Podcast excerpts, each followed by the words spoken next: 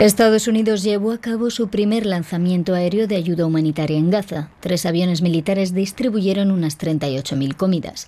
Naciones Unidas calcula que más de 2 millones de los 2,4 millones de habitantes de la franja de Gaza están amenazados por la hambruna tras casi cinco meses de conflicto.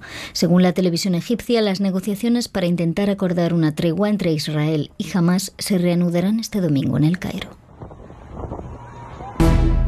El buque Rubimar, cargado con miles de toneladas de fertilizante, se ha hundido en el Mar Rojo.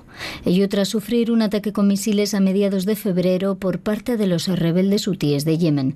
El navío, de propiedad británica y con bandera de Belice, se hundió la noche del viernes debido a factores meteorológicos, según informó la agencia de noticias oficial yemení, Saba. Estiman que el hundimiento podría provocar un desastre medioambiental en aguas territoriales yemeníes y en el Mar Rojo. El Ministerio Alemán de Defensa confirmó que se produjeron escuchas de una conversación confidencial de su ejército sobre la entrega de armas a Ucrania. El viernes, el canal estatal ruso Russia Today publicó la grabación de una conversación entre oficiales alemanes de alto rango. En ella se discute la posibilidad de que Ucrania bombardee el puente de Crimea utilizando misiles de crucero alemanes. Hasta ahora, Alemania se ha negado a suministrar a Ucrania los misiles Taurus de largo alcance que se mencionan en la conversación.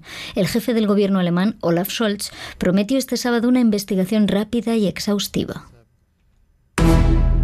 El primer ministro neerlandés Mark Rutte y el presidente ucraniano Volodymyr Zelensky firmaron un acuerdo que elevará la ayuda militar de Países Bajos a Ucrania a 2.000 millones de euros este año.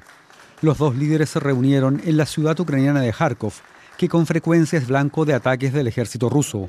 Ucrania ha firmado en las últimas semanas varios acuerdos bilaterales de seguridad con sus aliados, en un momento en que su ejército se encuentra en dificultades ante las tropas rusas.